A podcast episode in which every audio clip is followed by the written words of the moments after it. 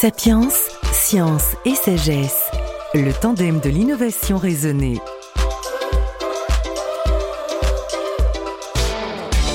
Le 6 avril dernier, l'homme a mesuré pour la première fois un tremblement de Mars.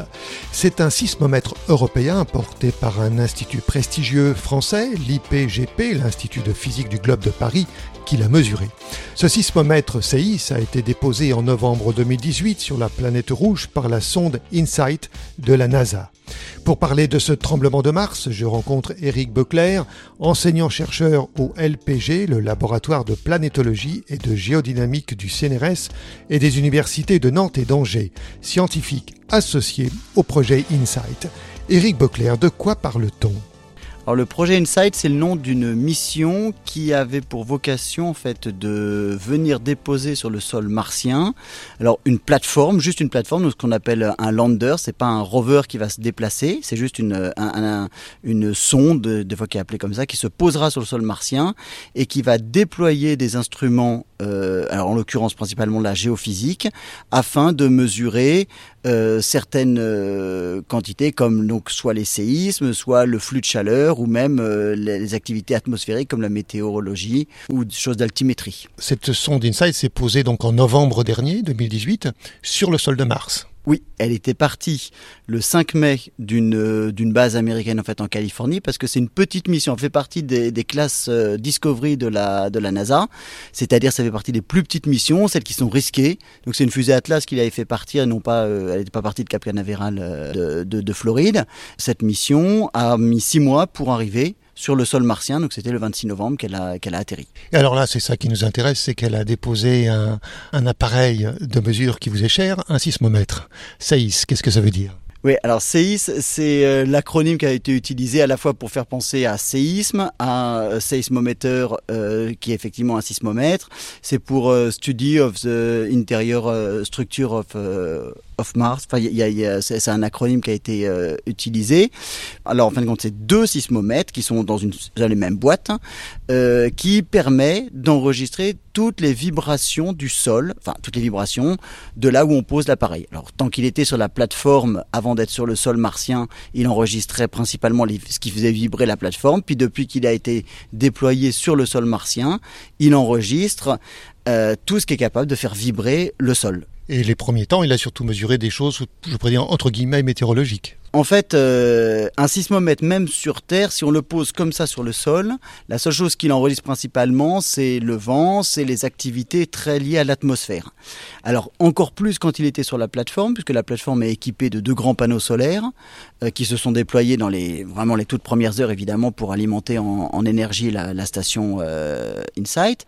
Et donc, conclusion, effectivement, tant qu'il était ancré sur cette plateforme, il vibrait au moindre coup de vent, au moindre chute atmosphérique, donc il était très très sensible. C'est comme si un peu la plateforme amplifiait le signal atmosphérique, donc particulièrement sensible au signal atmosphérique. Depuis qu'il est sur le sol, c'est un peu moins vrai. Il a fallu lui mettre ce qu'on appelle un WTS, donc Wind and Thermal Shield, qui est une sorte de cloche au-dessus de lui pour l'isoler le plus possible des variations atmosphériques, du vent et de tout ce qui pourrait venir le perturber, afin que le signal soit plus représentatif de ce qui vient de l'intérieur de la planète. Donc aujourd'hui, il est dans les meilleures configurations compte tenu de, de l'installation, pour enregistrer les séismes martiens et toutes les ondes qui se propageraient à l'intérieur de, de, de Mars. Et justement, cette sensibilité de sismomètre fait qu'en avril dernier 2019, donc, il s'est passé quelque chose.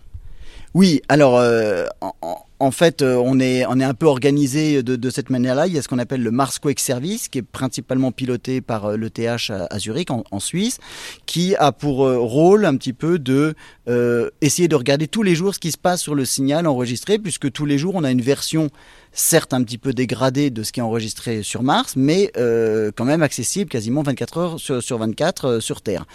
Et le, leur but est d'essayer de détecter tout ce qui se paraît anormal compte tenu de, des, des, deux mois, trois mois de mission qui viennent de, se passer. Donc là, effectivement, on a enregistré un signal qui sortait de l'ordinaire et qui pourrait bien être associé à euh, peut-être le premier. Euh, alors, séisme, c'est difficile à parler, à, dire aujourd'hui si c'est un séisme au sens où on l'imagine sur Terre dès qu'on pense à un tremblement de terre, mais euh, peut-être bien un signal qui effectivement a traversé l'intérieur de, de Mars. Serait la raison de ce tremblement alors? Peut y en avoir plusieurs. Hein. En fait, dès qu'on pose un sismomètre à la surface d'une planète, hein, euh, donc nous sur Terre, quand on installe, ne serait-ce que pour le réseau euh, permanent français, on a tendance toujours à vouloir les enterrer très profond, alors soit dans des grottes, soit dans des forages à 10 mètres de profondeur. Là, euh, quand on est sur le sol, vraiment comme avait posé euh, euh, sur Mars, on est sensible à tout. On est sensible évidemment à l'atmosphère, on est sensible, euh, bon alors là c'est pas le cas, mais à toute l'activité anthropique humaine quand on est sur Terre. Hein, un camion qui passe, ça fait vibrer le sol, une explosion, ça fait vibrer le sol. Donc sur Mars, les candidats qui, qui peuvent répondre à ça, c'est peut-être une faible activité volcanique. Ça peut être un impact météoritique lointain, ça peut être un vrai séisme comme on l'imagine sur Terre avec une tectonique, mais là c'est évidemment la grosse question puisque c'est pour ça en partie qu'on a été mettre euh, ce, sismomètre. Ça peut être une sorte d'avalanche, un, éboulement, un, glissement de terrain. Ça va générer aussi euh, un signal. Le, signal en tout cas n'a pas la signature aujourd'hui de ce qu'on est habitué à voir en, termes de séisme tectonique sur Terre mais euh, peut y avoir pas mal d'explications. Donc c'est là-dessus que, beaucoup de gens travaillent actuellement. Et le but aussi de ce sismomètre, c'est justement d'en savoir davantage sur la structure interne de Mars. Bah effectivement, alors mettre un sismomètre sur une planète, ça répond principalement à deux questions. La première, c'est bon, est-ce qu'il va y avoir des séismes? C'est-à-dire, est-ce qu'il y a encore suffisamment d'énergie dans cette planète pour générer des mouvements qui accumulation année après année ou milliers d'années après milliers d'années, au bout d'un moment, font des ruptures qui génèrent des séismes comme on connaît, des séismes tectoniques sur, Terre. Donc ça, ça veut dire qu'il y aurait de l'énergie encore dans la planète, ce qui n'est pas forcément sûr pour Mars, mais euh, c'est pas parce qu'on voit rien à la surface de Mars qu'il n'y en a pas encore un peu à l'intérieur. Donc ça, c'était une des questions.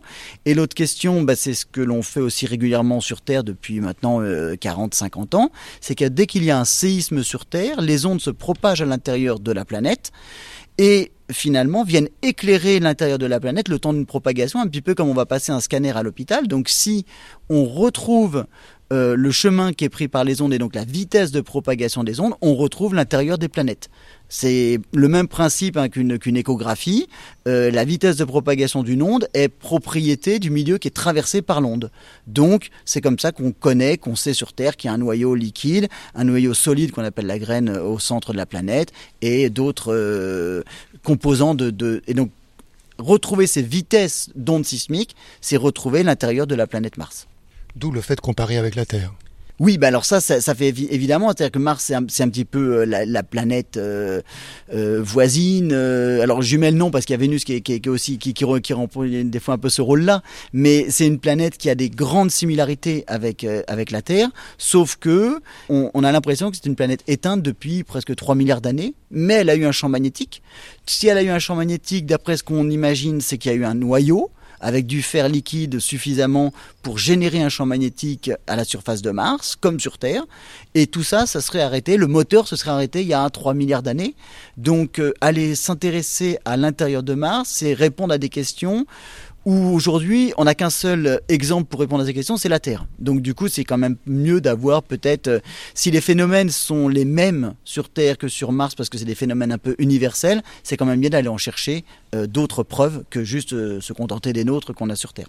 Quand une opération pareille arrive enfin à partir avec des années de recherche, se pose, commence à avoir certains résultats, vous êtes dans quel état? C'est très marrant, c'est des, à la fois euh, par moments très très frustrant parce que quand on était ce qu'on appelle en opération, donc j'étais euh, pendant longtemps là durant l'hiver au, au, JPL euh, en Californie, où là en fait on, on fait que ça du matin au soir. Donc là on, est baigné dedans, on, se coupe un peu de tout le reste, il y a une sorte de d'émulsion très forte. Et puis quand on revient à notre vie aussi de tous les jours, parce qu'on a on a nos, travaux au laboratoire, on a nos étudiants ici où il faut s'occuper, bah par moments on est un peu frustré de, de voir qu'on n'a pas tout à fait non plus le temps de, tout faire, mais c'est assez excitant effectivement de d'envisager tout ce qu'on on peut faire avec ce signal qui est très compliqué. Mettre une seule station sur, un, sur une planète, euh, autant on sait faire beaucoup de choses avec les sismomètres parce qu'ils sont nombreux sur Terre, autant quand on s'intéresse à un seul sismomètre, il y a beaucoup beaucoup d'incertitudes, donc c'est une multitude de questions qui arrivent, c'est assez passionnant, ça c'est sûr. Merci.